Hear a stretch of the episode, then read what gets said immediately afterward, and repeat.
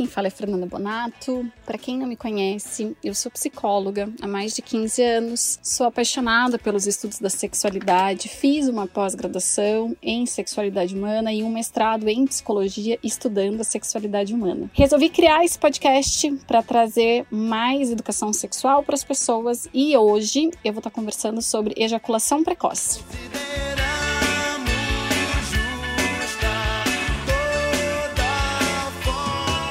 Para conversar comigo sobre ejaculação precoce, que é uma das disfunções sexuais masculinas que mais causa angústia para os homens, eu convidei o psiquiatra Dr. Eduardo Médici, que já fez um podcast aqui comigo, para estar debatendo os aspectos tanto etiológicos, por que, que acontece ejaculação precoce, quais são as características dessa disfunção sexual e quais são as opções de tratamento. Nossa, eu até fiquei pensando agora, né? O TCC do, do, da Faculdade de Medicina da USP, meu, foram os aspectos etiológicos de ejaculação precoce. Né? Sim. É, então, é uma coisa que eu gosto é, desde sempre de estar tá estudando.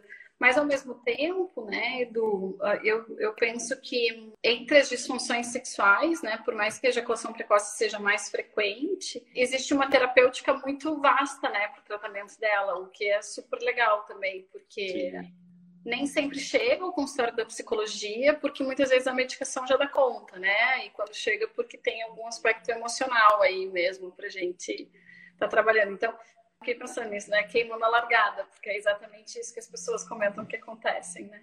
E eu acho que uh, quando talvez não chega já num primeiro momento, né, para terapia, uh, muitas vezes talvez por ter passado com algum profissional que não fez a indicação correta. Conforme a gente vai conversando um pouquinho mais e trazendo mais informações, a gente vai ver que a terapia é um dos tratamentos comprovadamente eficazes, né? E além de outros tratamentos aí que se complementam, mas que a gente também vai vai estar tá falando hoje, né?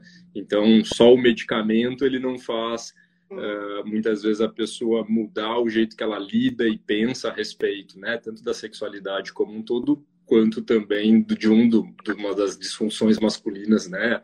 Uh, dependendo do, do, da pesquisa, a gente percebe que ela é colocada como a mais comum, né, é, dos homens, né? E traz sofrimento, né, Edu? Eu sempre digo, assim, é quando muitas vezes as pessoas não veem a sexualidade como um dos pilares para a saúde, mas a sexualidade é sim um dos pilares para a saúde. E uh, quando algo não funciona, uh, é destruidor. Mas eu vejo que para os homens isso acaba sendo mais destruidor ainda, porque mexe muito com a questão da masculinidade. Né? Então, ter uma vida sexual sadia é você realmente ter um pilar para ter uma vida de forma geral sadia. Poder aproveitar e ter satisfação na vida como um todo, né? Então, como a Fer está falando, um dos pilares aí é uma das temáticas aí que entra como também na qualidade de vida, né? Então, satisfação sexual também traz uma satisfação na vida como um todo. Né? E aí eu acho que assim uma primeira questão que eu gostaria que a gente pudesse comentar aqui, assim, será que existe né, um tempo ideal né, de ejaculação? Será que existe um tempo que seria considerado uma ejaculação é, bem entre aspas normal, né? Qual que é o tempo mais comum, né? Ou o que que tá, é, o que que destoa mais, né, em relação a tempo? Né? O que, que é ejacular rápido, né? Eu acho que as pessoas têm muitas dúvidas em relação à, sexualidade, né? E uma delas que aparece é assim, qual que é a frequência sexual ideal, né? E é o que a gente uhum. responde. Isso vai depender muito de cada casal, né? Porque às Sim. vezes é bom para um, não é bom para outro. Em relação à ejaculação precoce, se a gente for estudar ah, os guidelines que dizem o que são o que, que caracterizam a ejaculação precoce, né? A gente vai perceber que esses guidelines eles colocam até uma questão de tempo que seria considerada uma ejaculação prematura, né? Então, é, eu desconheço, não sei se você conhece Edu, algum artigo que fale assim, o que, que é o usual, né? Taxativamente, porque tem muitas variantes, assim, então como é que eu vou saber o que, é normal? Eu vou pedir para uma pessoa cronometrar ali, eu vou pedir para tantas pessoas ficarem cronometrando, mas qual que é a interferência psíquica que esse cronômetro vai trazer, né? Então, assim, quando eu perguntar se existe algo ideal, a gente vai falar que é ideal para aquela pessoa, né? E para aquele, não só para a pessoa, mas para aquele, aquele casal. Uhum. Casal, a gente está tá dizendo, mas eu acho que Esse é o grande ponto. Quando aquilo, quando aquele tempo de ejaculação, aquele tempo de, de penetração, desculpa, seja um tempo que seja ok para ambas as pessoas, né? Eu acho que isso que também é um dado importante da gente falar, né? A questão da classificação em relação a tempo ejaculatório, é, dentro dos estudos, ele vem medido como um tempo de latência intravaginal, né? Uhum. Então, assim, seria o tempo de que quando em uma relação heterossexual acontece uma penetração né, entre o homem e a mulher, e a partir do momento em que penetrou até o momento em que ejaculou. Né? Uhum. E aí cabe-se várias questões de onde estão aí os homens homossexuais, onde estão homens bissexuais, enfim, né? E as pesquisas trazem é, que eles têm um pouco mais de dados e exclusivamente, eu acredito, né, pelo que a gente tem lido é, das, dos dados mais recentes em relação à população heterossexual. Né? Eu penso que dá para a gente sim usar é, esses mesmos dados, fazendo a correlação para outros homens que tenham outras orientações em relação a, a além da, da, heterossexualidade, mas o que as pesquisas nos dizem são isso, né? Que eles entendem que existem outras práticas, o DSM mesmo, né? Que é um dos manuais é, classificatórios aí de diagnóstico, fala que entende que terão, tem, existem, né? Várias outras práticas, mas que eles se baseiam nesse tempo de ejaculação entre começou a penetrar numa vagina e terminou. E como a Fer estava falando, né, como é que você marca isso? Em estudos é com, com um cronômetro, né, que o homem ou o parceiro, parceira, vai estar tá acionando. Mas quando a gente, dentro do consultório da clínica, vai avaliar, é pela história que o paciente nos traz. Né? Então, é o homem que vai estar tá falando para a gente qual que é esse tempo, né? ou a parceria né, que muitas vezes pode vir junto também. É, e eu vejo isso, né, Edu? Eu fico pensando muito é, nos viés que tem essas pesquisas mesmo, assim, sabe? Porque é, eu acho que a partir do momento que você topa participar de uma pesquisa que fale sobre ejaculação precoce, eu acho que já vem uma pressão ali, né? Tipo, hoje eu vou tentar aguentar o máximo, eu não vou, então o que a gente sabe, o que, o que a gente diz é, né, gente, o que está te satisfazendo e não está ofendendo e está sendo consentido pela outra pessoa e aquilo tá bom, é o que vale. Agora, quando a gente fala especificamente de ejaculação precoce, daí sim a gente tem algumas questões que são mais subjetivas, né, Edu? Então, quando a gente pensa assim, ah, o que, que seria, o quando que a ejaculação precoce ela seria caracterizada?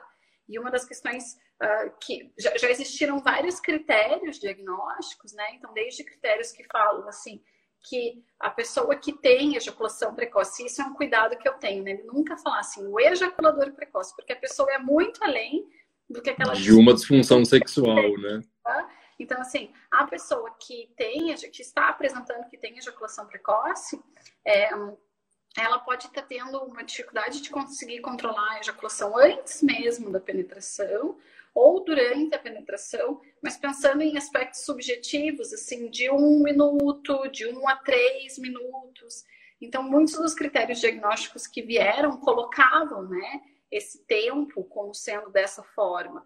Agora, a CID-10, que, que, a CID-11, desculpa, né, que ela já foi aprovada, mas ainda não está em vigor, vai entrar em vigor, que ela coloca, né, que ela é caracterizada pela ejaculação que ocorre antes ou dentro de uma duração muito curta no início da penetração vaginal ou outra estimulação sexual relevante, com pouco ou nenhum controle percebido sobre a ejaculação. Então, quando a gente pensa na ejaculação, é exatamente isso que a gente tem que pensar. Eu tenho controle ou eu não tenho?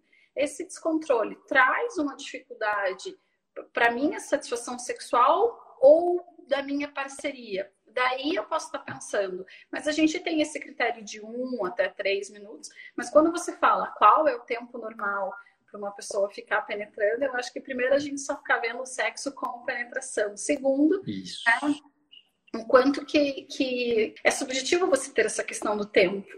É, eu acho que quando eu estava levantando a questão do tempo, né, você começou falando que qual é o tempo para aquele homem e para aquela parceria, para aquela relação que se estabelece, né, acho que é o ponto chave, né? Então vamos entender aqui que para cada homem e para cada relação, né, pode ser que um tempo uh, diferente de uma relação para outra pode ser muito bom ou muito ruim né? Talvez homens que ejaculem com um tempo muito longo, para algumas mulheres se torna desconfortável, né? Ou para outros homens também, né? É...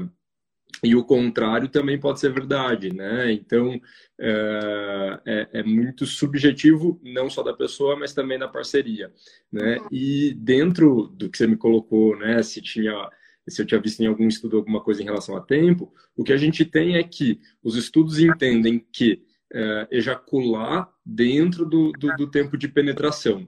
Em menos de um minuto, ou aproximadamente um minuto, seria algo que desvia muito da maioria dos homens. Né? E isso eles, a gente vai falar um pouquinho aí, né, de que existem é, de forma de classificação dois tipos de ejaculação, né, uma que a gente entende como primária e a outra que é a secundária e a gente já vai explicar melhor qual que é a diferença delas. Esse tempo de um minuto, né, eles, a, a, a, o DSM-5 ele traz como ejaculação precoce ou ejaculação prematura, que ele até dá um, um novo nome, né, menos de um minuto. Né? E aí a gente tem um conceito da Sociedade Internacional de Medicina Sexual, que aí ela coloca que na ejaculação secundária pode ser entendido como uma ejaculação rápida, precoce ou prematura, dentro de até três minutos. Né? E esse dado que você traz sobre a CID-11, né, que ela vai entrar em vigor em 2022, que é bem interessante, né? Porque se a gente for ver pelo DSM-5, ele fala o homem tem que ter sofrimento, tem que estar há seis meses, tem que ser eh, na maioria da, da, desses eventos sexuais, né? Então ele coloca até assim entre 75 e 100% das relações, se for só com uma mesma pessoa, com uma mesma parceria, né, com aquela pessoa, ou se for em todas as relações, independente da pessoa que ele está se relacionando, né, em todas essas. Então, assim, tem que ser algo persistente, recorrente, com moderação longa. E a CID-11 já fala, sim, tem que ser recorrente, tem que trazer sofrimento, mas dentro de alguns meses, então ela não especifica necessariamente seis, né, que a gente brinca que o DSM-5 tem um número cabalístico, porque tudo eles colocam que são seis meses. E também ela amplia nessa questão de não ficar restrita à penetração vaginal né? Ah. Que ela fala de outras formas de, de excitação, enfim, de estímulo, né? E isso eu acho bem importante, né, do porque tem muita gente que tem muita dúvida em relação às disfunções. Porque às vezes o que acaba acontecendo é que assim, a pessoa tem um episódio e ela já acha que ela tem o um diagnóstico. E quando você fala isso da sexualidade masculina, é o que eu comentei há pouco, parece que é mais forte ainda, né? Então, assim, o homem que não conseguiu controlar a ejaculação, uma vez, nossa, na próxima vez, é, eu sempre brinco, ele não vai Marta Suplicy, relaxa e goza. Ele vai bitolado. Ansiedade, ansiedade, ansiedade, medo, pensamento, menos contato né, sexual com quem ele está ali se relacionando, né? É. Então é importante a gente pensar isso, né? Ah, 75 ou 100% das vezes. Não, claro que quando a gente está falando, né, eu não vou. Está falando de ser humano, você não vai ficar pensando, não, 70, não, 65 você não se encaixa é, é importante a gente perceber que é um, um, um, evento que ele é recorrente, né? Ele não é um evento que aconteceu uma, duas ou três vezes, ele é recorrente e ele traz esse sofrimento que é significativo. E é importante porque às vezes você pode pensar, ah, não, eu, eu nossa, mas eu tenho uma penetração, sei lá, de uns três minutos, mas nunca foi um sofrimento para mim, nunca foi um sofrimento para minha parceria, porque a gente abusa das preliminares, porque já uh, gozei, né, com ou a outra pessoa gozou com sexo oral ou com a masturbação, então a penetração tá ali, mas não é o, o, o principal muitas vezes. Então é legal da gente pensar nessa frequência e nesse sofrimento mesmo, né? E que a gente chama né, de preliminares e dá a impressão de que ela está antecedendo um grande evento que é a penetração, né? E é nisso que acho que a gente bate sempre na tecla de que sexo, como você falou inicialmente, né, é o todo né? Então é sexo oral, são outros tipos de carinho, são outros tipos de toque, são outros tipos de estímulo, né? A penetração é uma das partes, né? Que pode estar presente ou não, né? É, eu lembro de, acho que de um dos últimos congressos que a gente foi, não lembro se foi internacional no México ou, do, de São Paulo, né? Que eles apresentaram em uma das palestras, acho que foi aquele do México, que em relações homossexuais, né? A penetração não entra como a prática principal né? Então, é, sexo oral e masturbação estão na frente. Vamos ampliar essa ideia.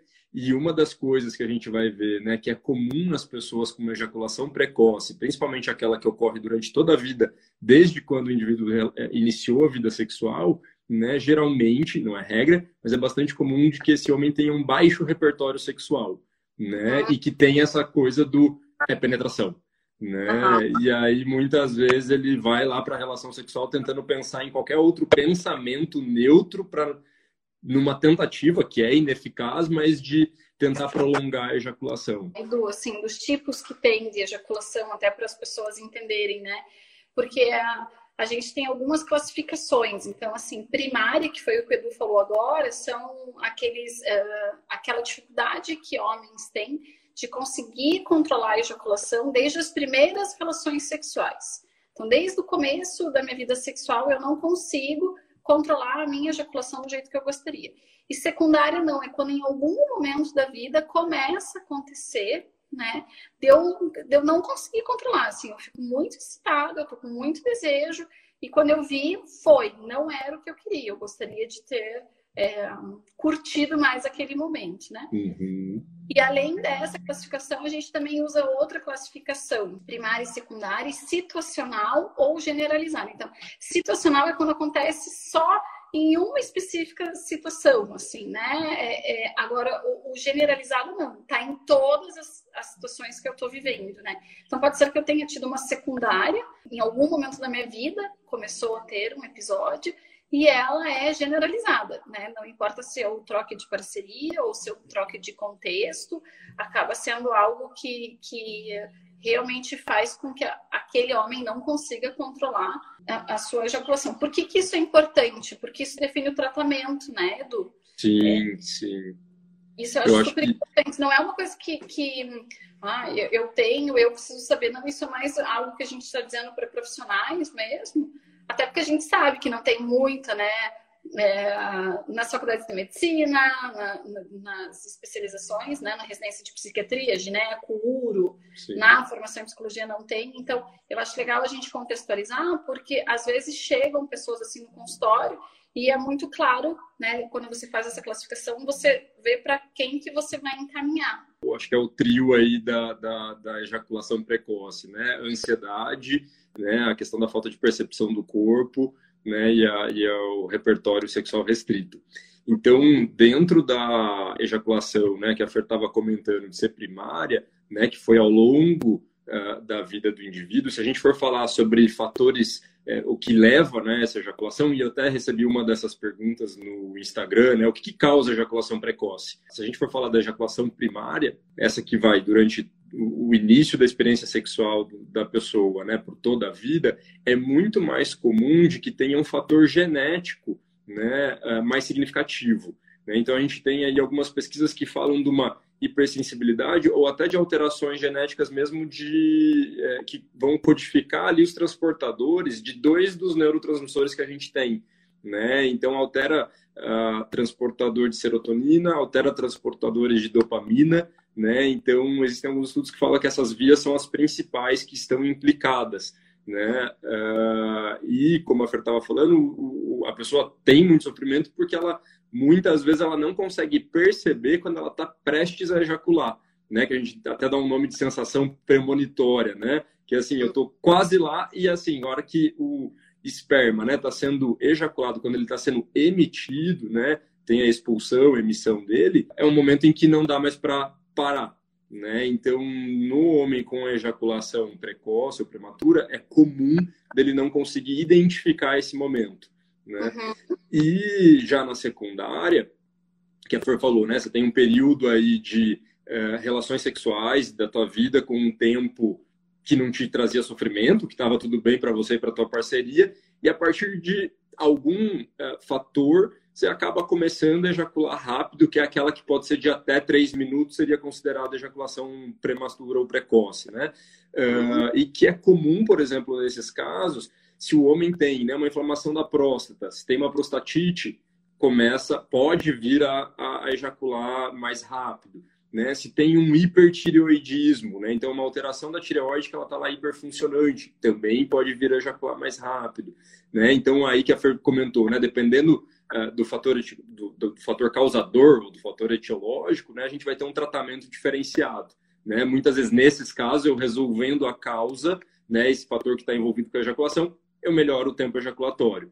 Né? Conflitos na relação, né, na, no casal, né? O próprio quadro de ansiedade, né? Que é super comum, uh, principalmente aí ansiedade social, né? Apesar de que o da ansiedade pode estar até mais comum aí na, na, ao longo da vida, né? Porque os quadros de ansiedade também iniciam mais cedo, principalmente esse da ansiedade social, né? Onde o indivíduo sempre está é, receoso de que os outros estão julgando, é, o que, que vão pensar, será que eu, se eu cometer uma gafe aqui, uh, e se eu falar uma besteira, né? Então, qualquer situação de interação social, né, é, acaba sendo algo é, muito problemático com muito sofrimento, né, em relação ao, quadro de ansiedade. É interessante, Edu, porque assim, enquanto você está falando, eu eu estou pensando, né, não mudou muito, né, do que a gente sabe sobre a, a etiologia, né, da onde que vem a ejaculação precoce de 2013, né? Vamos pensar em sete anos, porque ela continua sendo multifatorial, né? Então são muitos fatores. Então são esses que você diz, né?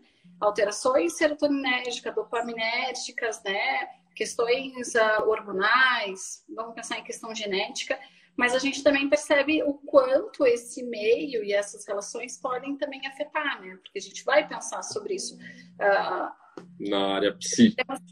E eu acho que isso, Edu, até ah, uma coisa que, que eu acho importante, né, eu falar é que assim, que às vezes para alguns homens é difícil associar que fatores vividos são fatores que podem interferir na minha sexualidade. Então, assim, eu lembrei de um paciente que eu atendia que veio por estar apresentando um episódio de ejaculação precoce e mesmo com a medicação não estava tendo tanto sucesso assim, e para ele era muito difícil entender que a situação financeira de instabilidade que ele estava vivendo na época estava afetando a saúde dele por meio da sexualidade. Uhum. Então, quando a gente fala, por exemplo, numa ejaculação precoce que surgiu em algum determinado momento da vida, eu posso estar pensando desde problemas de relacionamento com a minha parceria, mas eu posso estar pensando em outras situações, assim, ah, eu estou passando, uh, estou inseguro no meu trabalho, se eu vou participar agora nesse momento de crise, né? Tem algumas empresas entrando com programas de programa de demissão voluntária, né? Então, assim, isso gera uma instabilidade, né? Às vezes tem alguém com problema de saúde, isso também gera instabilidade. Mas eu vejo que é muito difícil essa associação indireta. A gente tem uma amiga, a Maria Silvia, ela sempre fala, né? Que quando a gente fala no ser humano, a gente nunca está falando uma lógica linear. Então, assim, é muito difícil para algumas pessoas pensarem, nossa, mas o que, que isso tem a ver para estar. Tá, é... Tendo uma repercussão na área sexual, né? Na esfera é, sexual. E, e, eu acho que isso é, é, é extremamente importante da gente conversar, porque sim, gente, às vezes, daí eu, eu brinco falando sério, mas às vezes é a cabeça de baixo querendo falar alguma coisa para a cabeça de cima. Uhum, né? uhum. Então é uma das formas que o corpo muitas vezes tem, porque em vários momentos o corpo fala, né? Tem um livro super antigo da psicologia que fala sobre isso. Então, assim, às vezes eu estou levando uma vida ansiosa, desenvolvo uma dermatite, uma gastrite, uma esofagite. Então, assim, às vezes eu posso desenvolver uma alopecia, que é a queda de cabelo. Então, às vezes o corpo nos diz alguma coisa e isso serve para sexualidade. Então, muitas das vezes que tem uma ejaculação precoce que acontece em algum momento da vida, eu posso estar pensando né, nessa ansiedade que você comentou, né, Edu, mas também em outros problemas que são muito mais situacionais e às vezes e daí, assim, só para fazer um link, acho importante, né? É, é por isso que a gente estava falando de saber classificar, porque vai depender de cada pontinho desse que a gente vai saber qual que é o tratamento. Eu vou ver se realmente tem esse sofrimento, se esse sofrimento se mantém, né? Como que é isso para essa pessoa. Eu posso estar pensando, né, se ela é situacional, generalizada, se ela é primária, se ela é secundária, para a gente definindo os caminhos. E eu acho que uma classificação, né, que a gente ouvia muito no início, quando a gente começou a estudar sexualidade era de dividir as disfunções sexuais em orgânicas ou biológicas e as funções psicogênicas, né, de causa psicogênica. Né? E hoje a gente tem cada vez mais um entendimento de que uma disfunção que começa mesmo por um quadro orgânico, né, muito provavelmente é bastante comum de também acabar interferindo na questão psíquica, né? E do contrário também é verdade. Né? Então você pode começar por um quadro de ansiedade e também depois acabar tendo uma repercussão de forma clínica, orgânica, biológica. Né? Então a gente sabe que tudo isso está muito integrado. Né? A gente não tem tanto é, como talvez lá atrás as pessoas pensassem nessa separação de corpo e mente. Né? Então tem essa integração que é importante e que também vai ser é, importante da gente entender para poder avaliar o tratamento adequado. Né? Com certeza. E eu acho que isso que você fala é importantíssimo, sim, porque é, é uma via de mão dupla, né? A gente fica pensando, às vezes, sim, um problema que eu estou vivendo pode afetar a minha sexualidade, mas muitas vezes, né, a minha sexualidade vai fazer com que eu pire, né? Vai fazer com que eu pare, assim, tipo, o que está acontecendo? E é, é, isso, eu acho que isso a gente carrega muito essa cultura uh, do, do, do, masculino, da força, da potência. Então, assim, nem é adequado a gente usar né, o termo impotência, ele é muito forte, né? Então, assim, alguém que tem uma disfunção erétil é impotente. Se a gente for pensar no significado da palavra, né? Quer dizer, eu não tenho potência. Parece que invalida o homem como um todo, né? Uhum. Que pega a esfera sexual e o homem é aquilo, né? Eu acho que alguns, né? Claro, assim, quando você vê, uh, por exemplo, nas carteiras de cigarro, que está escrito, né? Ah, o fumar causa impotência, é importante porque o termo impotência é um termo que ele é muito forte, né? Ele, ele tem a sua história, mas ao mesmo tempo a gente tenta mudar isso falando, olha, porque Os termos atuais é aí. Impotente, na verdade, isso traz uma consequência absurda para a parte psíquica dessas pessoas, sim, né? Sim. E se a gente for pensar né, em prevalência, que no início eu estava comentando, né, de que é algo que, dependendo da pesquisa, entra como uma disfunção sexual masculina né, mais prevalente, é porque ela coloca que depende muito, todos os estudos que a gente vai ver em relação à prevalência, quanto que dos homens, né, qual é a porcentagem que vão ter, vão apresentar a ejaculação precoce, né, então depende do qual que foi o critério utilizado em relação a tempo. Né? Uhum. Então, homens com desconforto quanto ao seu tempo ejaculatório, né, varia aí entre de 20 a 30%, né? Se a gente isso a nível internacional. Tem uma pesquisa aqui no Brasil da Carmita Ábido que ela achou um número de 25,8%. Então, um quarto dos homens, né? Então, de cada quatro, tem um homem insatisfeito em relação ao tempo ejaculatório, né? Uhum. No entanto, quando a gente é, diminui esse tempo de ejaculação em relação a início de penetração até ejacular, né, a gente reduz esses números aí entre 1 e 3%, né? Fica na faixa de 2, 2 e pouquinho, né? Então reduz bastante a quantidade de, de homens com essa ejaculação mais rápida, né? E um dado que também é importante de entender, e acho que é aí que também entra como importante a questão do tratamento, né, é que 20% desses homens que mantêm com essa ejaculação precoce, eles acabam piorando, né? Então a evolução deles é negativa, né? Vai cada vez diminuindo mais, né? Porque a gente tem é, na psiquiatria, na psicologia, algumas condições que parece que com o tempo podem melhorar, né? E aí quando a gente está falando dessa disfunção sexual, né, é, que acontece nos homens, 20% tem ainda mais uma piora com o passar do tempo. Outra coisa que é importante a gente falar é que às vezes ah, esses episódios de falta de controle da ejaculação podem desencadear, inclusive, outras disfunções. Então, é usual, por exemplo, que alguém não dê conta de estar tá vendo que não está conseguindo controlar a ejaculação e desenvolva, por exemplo, uma dificuldade de uma ereção. Sim. Né? E, a, e a, a, de novo, né? Assim, e o contrário também é verdade, né? Então, assim, homens que têm uma dificuldade de ereção, às vezes é tão difícil ter aquela ereção que quando tem, goza rápido, porque assim, eu quero tentar aproveitar o que está acontecendo ali. Né? Muitas né? vezes de forma nem tão consciente, né? Mas assim, deixa eu ejacular antes que. Às vezes é pelo próprio medo de vir a ter uma, uma perda da ereção, né? Uhum. Então, deixa eu ejacular antes que é, eu acabe reduzindo aqui a, a ereção, né? E, Fer, só para retomar algo que você falou no início, que eu acho que é bem importante também, quando você estava comentando sobre as primeiras experiências sexuais, né? Que você comentou em algum momento, muitas vezes, né, os homens nas primeiras experiências sexuais, eles vão acabar tendo um tempo de ejaculação mais rápido, seja nas primeiras experiências sexuais ou nas primeiras experiências com uma determinada parceria, né? Uhum. Então é alguém que eu acabei de conhecer, é alguém que eu estou iniciando uma relação sexual, né? É, é comum de eu, de eu acabar ejaculando mais rápido. Isso não é ejaculação precoce, né? Uhum. Então voltando lá para o que a gente estava falando, né? Tem que ser persistente, tem que ser recorrente, tem que ter aí alguns meses acontecendo, né? Mas é uma experiência que muitas vezes as pessoas também confundem e já se assustam, né? Seja porque iniciou um relacionamento novo ou lá atrás, quando iniciou na vida sexual porque deixa a marca, né, do parece que assim a pessoa desconsidera todo o repertório ou a falta de repertório, né? é a minha primeira relação sexual, eu tô nervoso, às vezes eu nem conheço essa parceria, né? Eu acho que aí, de novo, né, vem esse lado da psicologia que questiona muito, né?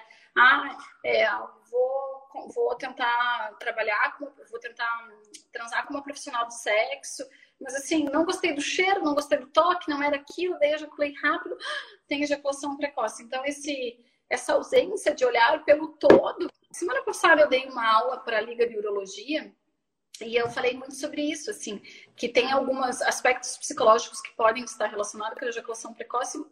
Muitas vezes o são por esse início da vida sexual precoce, que pode gerar exatamente isso que você falou, uma situação que não é confortável, benéfica ou a melhor, né, para ter uma relação sexual e que faz com que fique como se fosse um carimbo, né, assim, tipo, ah, eu não consigo controlar a ejaculação e daí na próxima relação eu já vou pensando naquilo, já vai dar errado e daí, né, é, é o que o doutor Eduardo Miranda comentou esse dias no live comigo, é igual você entrar num jogo achando que você vai perder.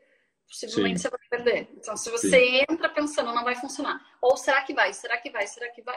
Você nem conectado ao que você está vivendo ali dá certo, né? Então, possivelmente não vai dar, porque você, ao invés de estar tá curtindo o beijo, o toque, afeto, você vai estar tá lá na frente pensando, será que eu vou conseguir ou será que eu não vou? Será que eu vou?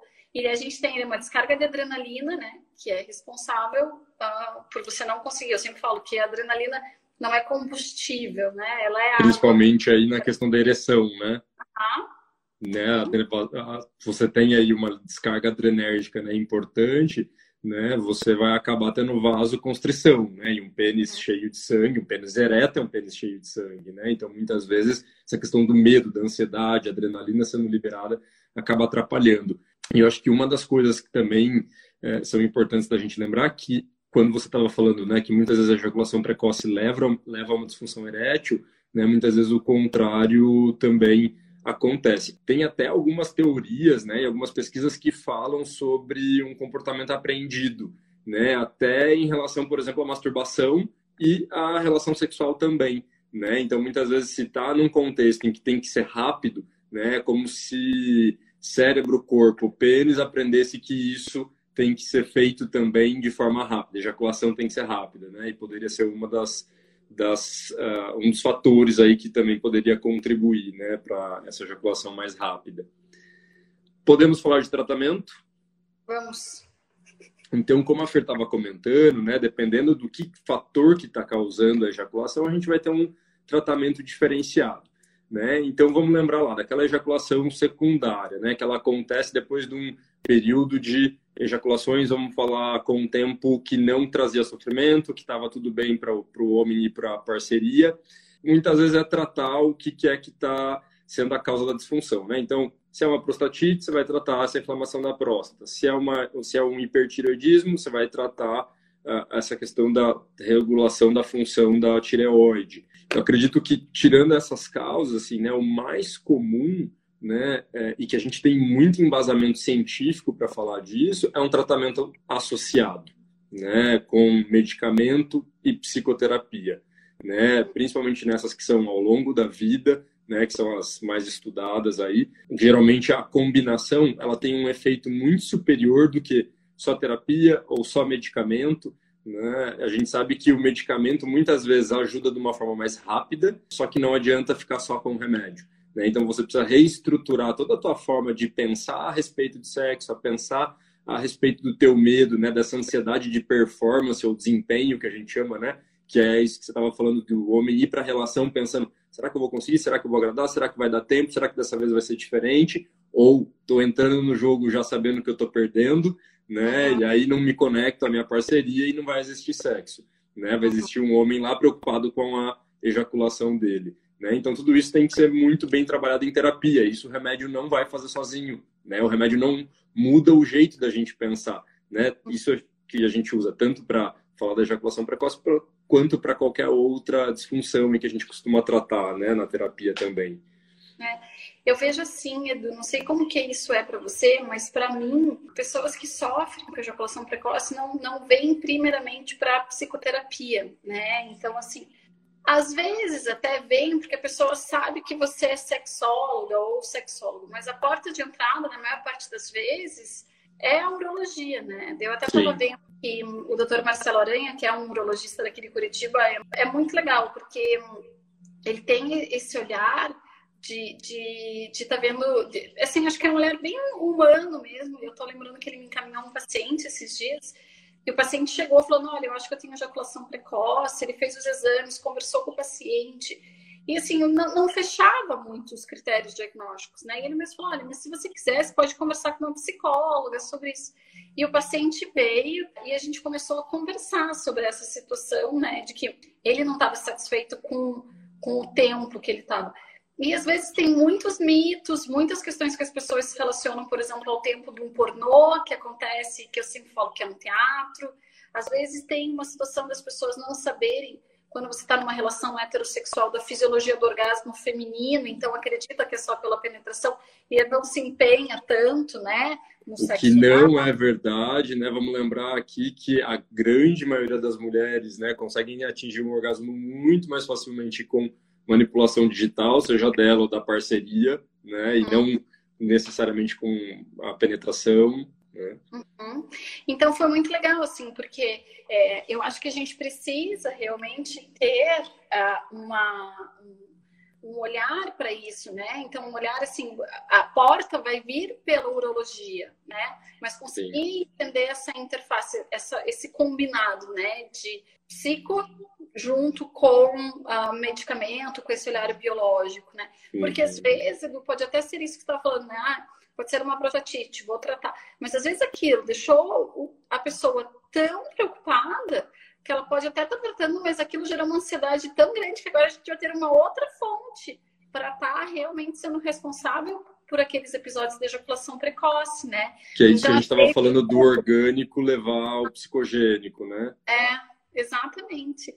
Então, quando a gente pensa realmente em algumas, uma questão mais uh, secundária, a gente vai precisar analisar essas causas orgânicas, mas muito da questão emocional está junto, diferentemente da primária, né, Edu? Sim. Não, porque quando a gente pensa assim, que desde o começo da vida sexual é, a pessoa tem uma dificuldade, a gente vai estar tá pensando muito mais num tratamento farmacológico nesses casos, né? É, a gente entende que assim, né, o tratamento farmacológico ele também pode variar, né? Então, de medicamentos que a gente tem aprovado, né, é, para tratamento de ejaculação precoce, né, ou prematura, são dois, né? Um é um anestésico tópico, né? Então é uma pomada que você vai passar no pênis, né, mais ou menos aí uns 20 minutos antes da penetração, né? Se você vai ter uma relação sexual você vai ter que colocar um preservativo, né, uma camisinha, você não vai entrar em contato, colocar em contato, né, a, a questão do, anestésico com a tua parceria. E um outro que a gente não tem ele de forma industrializada, vendido nas farmácias, mas tem algumas farmácias que acabam manipulando, né, que é um medicamento que chama dapoxetina, mas que a gente vê vários estudos falando, né, os homens costumam ter muita náusea, dor de cabeça, né? E uma grande maioria acaba descontinuando o uso pelo efeito colateral. Uma parte acaba não, não tendo eficácia, mas não é a maioria, né? Mas a maioria descontinua por efeito colateral mesmo. E esse é um uso sob demanda, né? Essa seria talvez uma facilidade.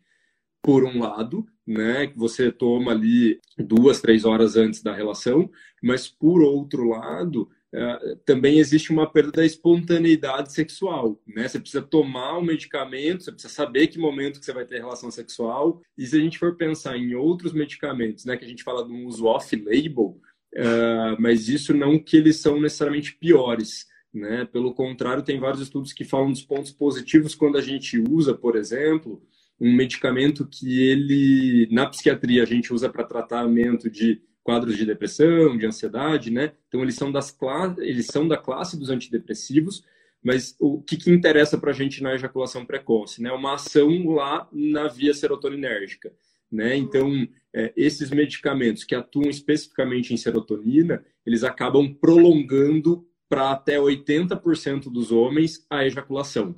Né? Um fator que não fala tão a favor do tratamento é que numa parte desses homens acontece uma adaptação e você deixa de ter, vamos dizer, esse efeito colateral do antidepressivo, que seria esse retardo ejaculatório. A gente tem dos medicamentos, né, paroxetina, citalopram, fluoxetina, sertralina. Em relação a, ainda falando um pouquinho, né, dessa ação medicamentosa dos antidepressivos, que tem essa ação serotoninérgica e prolonga tempo ejaculatório, geralmente, né, você está tomando medicamento, você estende tempo de ejaculação. E volta naquilo que a gente comentou: medicamento não muda cognição, não muda meu processo mental a respeito da ejaculação precoce pode diminuir uma ansiedade, pode facilitar né, do homem é, ir para uma relação sexual um pouco mais tranquilo, mas não necessariamente, vamos pensar, resolve 100%, né? Uh, então, a gente sabe que, por isso que a gente fala da combinação, né? O antidepressivo, você começa a tomar, dentro de duas semanas ou até um pouco menos, você já vai ter esse efeito de,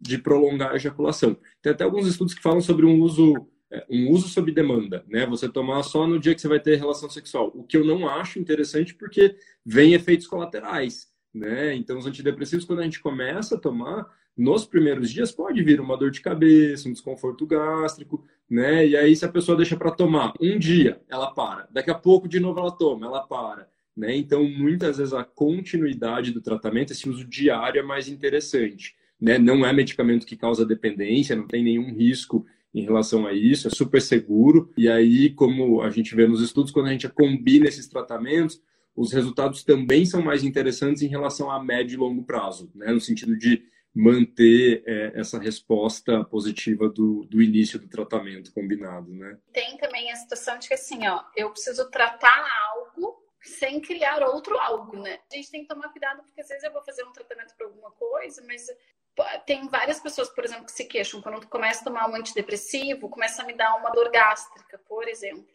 né? Quando você diz dessa situação de, ah, vou tomar só sobre demanda e ter esses efeitos colaterais, acho que é isso que tem que ficar atento, né?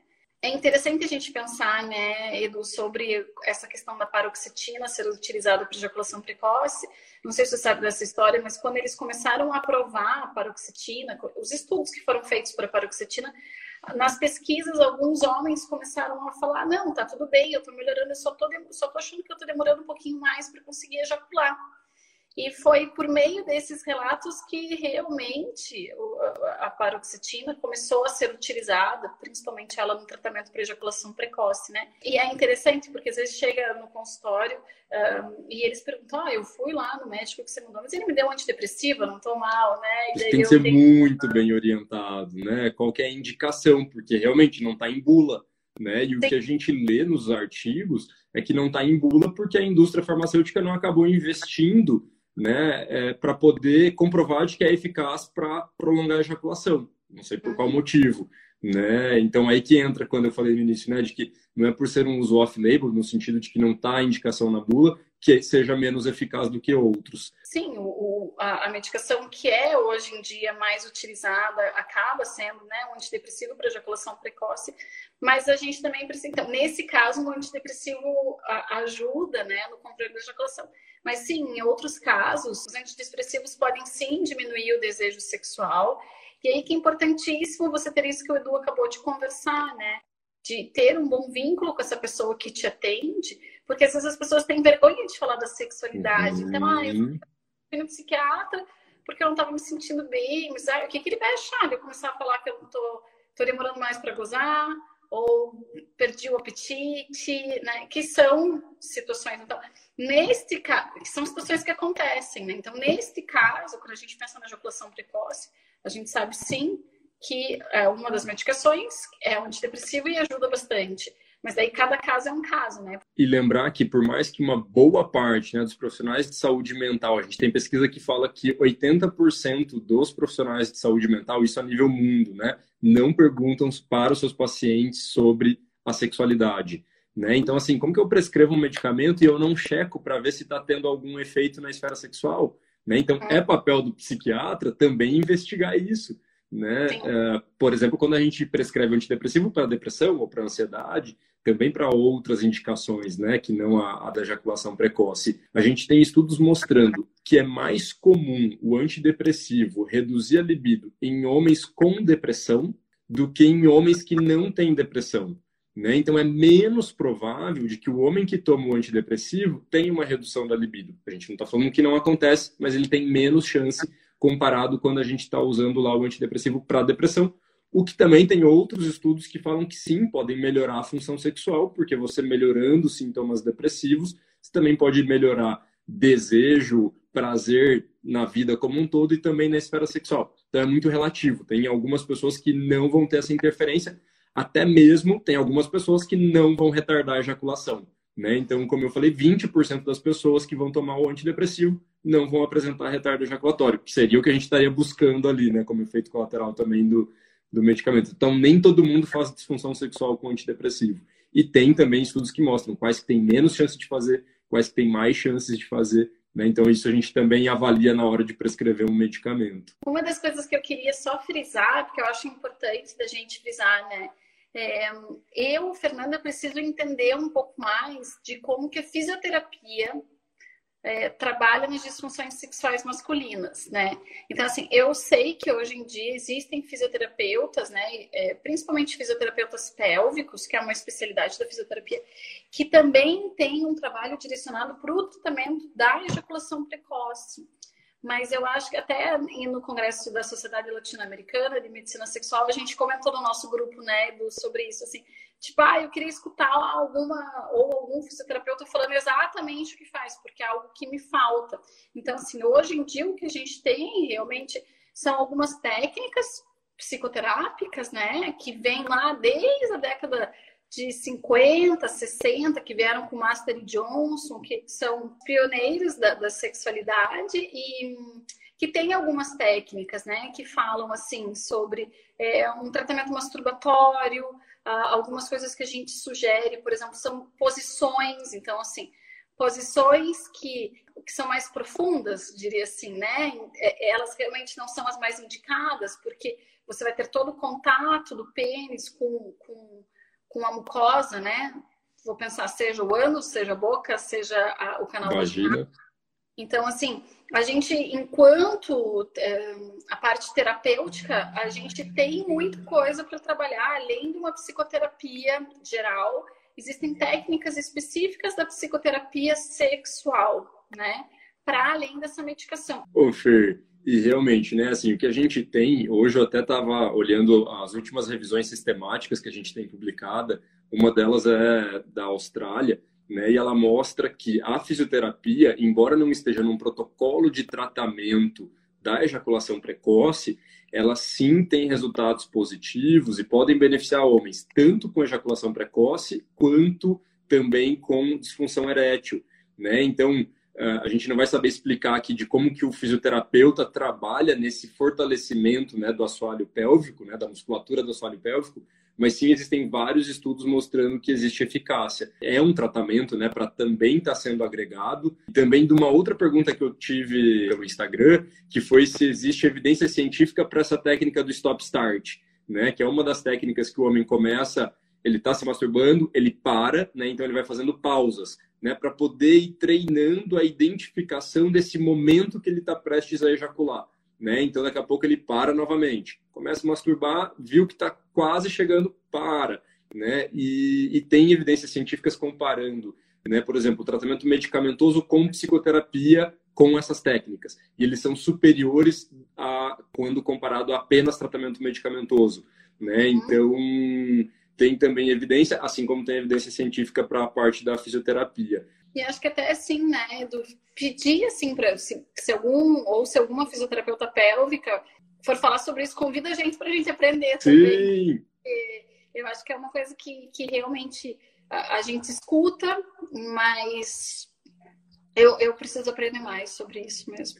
E Fer, acho que só para finalizar, né, assim, de consequências da ejaculação precoce, né, eu acho que a gente pode falar desde redução da autoestima, né, redução da, da satisfação sexual, tanto para o homem quanto para a parceria, né, então para o outro homem ou para a mulher que está se relacionando com ele, né, isso gera insatisfação sexual também né, no outro, né, tem uma dificuldade muitas vezes esses homens em estabelecer vínculos, né, porque principalmente esse que é ao longo da vida, né, você já sabe que teu histórico é de ter uma ejaculação muito rápida e aí vem esse pensamento de que de novo vai acontecer, vai ser da mesma forma.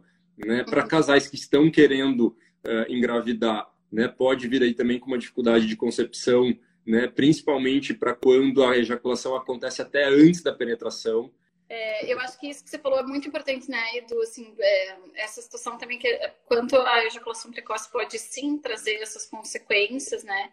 É, desse afastamento de, do casal, desse uh, da, da dificuldade para engravidar. E eu acho que uma coisa importantíssima, do mesmo jeito que eu falei, se algum fisioterapeuta quiser falar sobre isso, chama a gente para assistir. Se algum ou alguma pesquisadora quiser pesquisar ejaculação precoce entre casais homoafetivos, nos convidem. Homens, Gente, vai fundo, porque a gente precisa desse espaço, né, dessas pesquisas. Uh, a gente precisa, precisa falar disso. Quer dizer, será que é só na penetração vaginal? Duvido. Quer dizer, não existem é. homens gays que têm ejaculação precoce?